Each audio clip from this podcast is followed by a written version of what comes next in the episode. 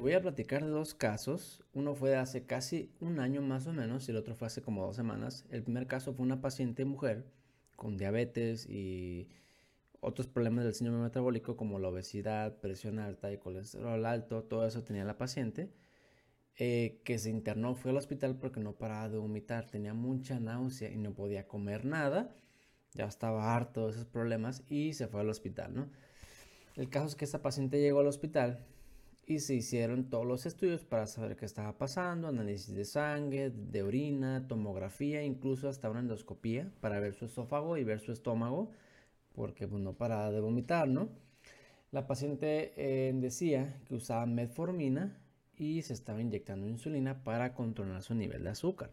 Cuando le pregunté cuántas unidades, pues no me supo decir, pero me dijo que se inyectaba una sola vez a la semana, cosa que a mí se me hizo muy raro, pero ella juraba que era insulina una vez a la semana, una pluma y que su doctor así se lo había recetado y que no le modificáramos el tratamiento. Así fue, empezamos a darle medicamento para ayudarle con el vómito. Pensamos, pensábamos que se trataba de una, complicación de la diabetes, que es una gastropatía diabética o gastroparesia diabética. Esta complicación es cuando el estómago se deja de mover por daños en tus nervios. Es una complicación de neuropatía, pero avanzada, ¿no? A los tres días, esta paciente no mostró nada de mejoría con el tratamiento, seguía con náusea, vómito, hasta que le tocaba su dosis de insulina y la paciente trajo la pluma. Ahí fue que nos dimos cuenta de que, ¿qué crees? No era insulina, era un medicamento, Ozempic, que contiene semaglutide, es inyectable, son plumas, y aquí el problema.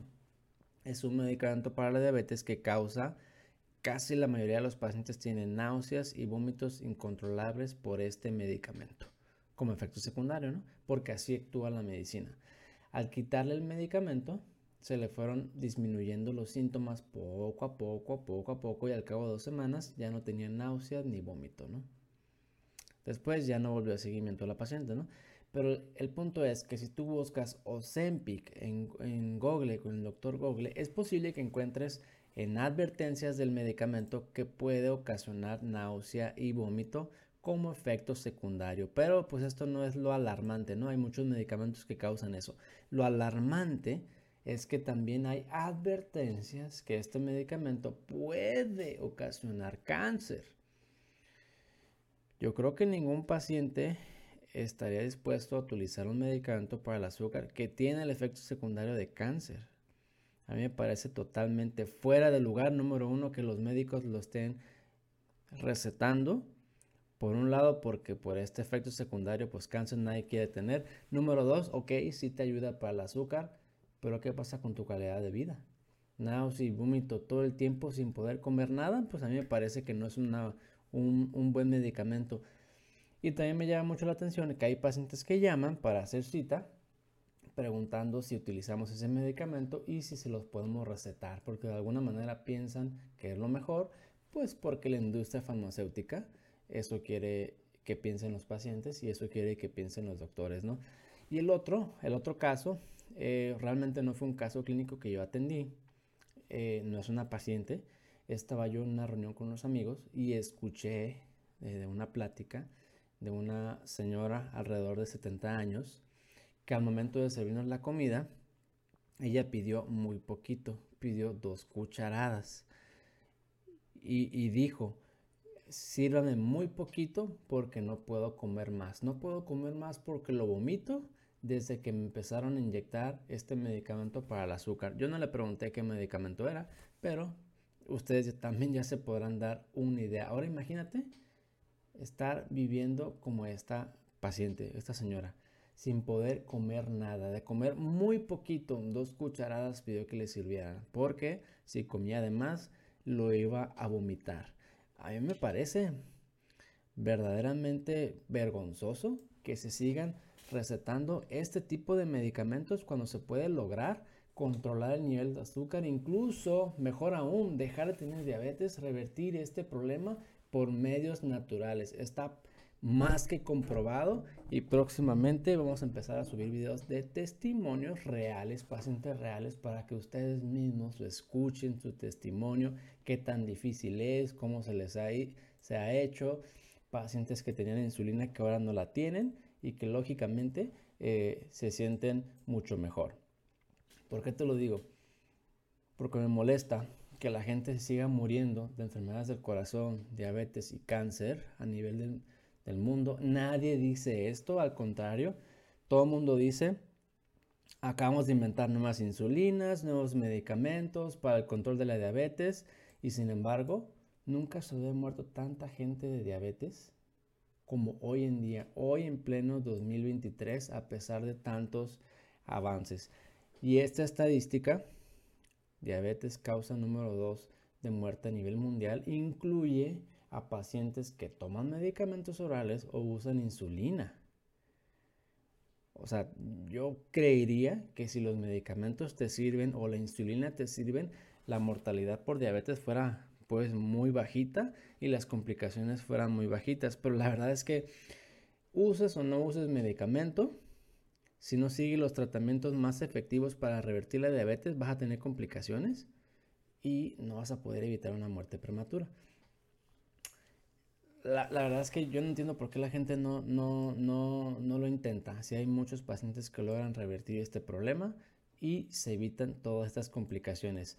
Si no me crees, busca, busca en Google artículos que demuestren que la insulina mejore la sobrevida. De hecho, hace poco pues estaba investigando, ¿no? Para, para no decir ninguna tontería en este episodio, hay varios artículos que dicen que los pacientes que usan insulina tienen mayor riesgo de morir por COVID que aquellos que no usan insulina. Y en cuanto a los pacientes que están hospitalizados, se sabe desde hace muchos años que el manejar intensivamente o rigurosamente sus niveles de azúcar usando insulina hace que mueran más estando hospitalizados. O sea que no hay ninguna estadística que diga que los pacientes que tomen medicamentos no les pase nada. No existe, porque los medicamentos para la diabetes tipo 2 únicamente enmascaran el problema y la enfermedad sigue avanzando aunque tú no te des cuenta. Yo soy el doctor Cota, médico de Sugar Care, especialista en diabetes. Te invito a que hagas tus propias investigaciones y ojalá, ojalá encuentres un artículo que diga, eh, bien realizado y sin conflicto de interés, que diga que haya demostrado que el tratamiento de la diabetes tipo 2 con insulina mejora el pronóstico y evite las complicaciones porque pues no vas a encontrar, ¿no? Eh, además de esto, en mi experiencia yo he visto pacientes que usan insulina, que están bien controlados del azúcar, azúcar en 100, 120, glucosilada en 6%, 6.5%, pero ¿qué crees? Se sienten muy mal cansancio, sin fuerza, sin ganas de hacer nada, mareo, van perdiendo la fuerza de las piernas, calambres, quemazón en sus pies y todo eso mejora mágicamente al controlar su azúcar y al irles quitando la insulina. Es por eso que te invito a que pruebes estas otras alternativas que son naturales y te van a servir mucho, vas a evitar una muerte prematura, no vas a tener complicaciones y no vas a depender de medicamentos. Y si encuentras por ahí artículos que digan que los medicamentos para la diabetes o las insulinas son lo máximo, pues yo creo que te están mintiendo, como a mí me lo hicieron muchos años en la escuela de medicina. Solo tenemos que ver la estadística, la gente se moría de diabetes en la década de los 50 y los 60 y a pesar de tantos medicamentos y avances en la medicina, hoy en pleno 2023 se mueren incluso más, a pesar de que tenemos más medicamentos, más combinaciones, más inyecciones, insulinas nuevas, insulinas combinadas, y la gente se muere más. Esto quiere decir que los medicamentos no solucionan la causa última de la enfermedad, no solucionan la raíz del problema, únicamente controlan tu nivel de azúcar. Esto puede ser complejo de de, entenderlo, porque la diabetes es una enfermedad en la cual tu cuerpo ha, acumulado mucho azúcar. Y que el azúcar en la sangre te suba es únicamente el síntoma, pero este es un síntoma nada más. Si bien es importante tratarlo, pues tienes que eliminar esto, tienes que eliminar ese exceso de azúcar que tienes almacenado, que lamentablemente la mayoría de los medicamentos no hace. Al contrario, la mayoría de los medicamentos hace que tu cuerpo siga acumulando azúcar. Si los medicamentos fueran tan buenos como dicen, la diabetes no fuera la segunda causa de muerte a nivel mundial. Hubieran ya demostrado que las complicaciones por insuficiencia renal, ceguera, amputaciones, infartos, muertes estarían a la baja y sin embargo van hacia arriba.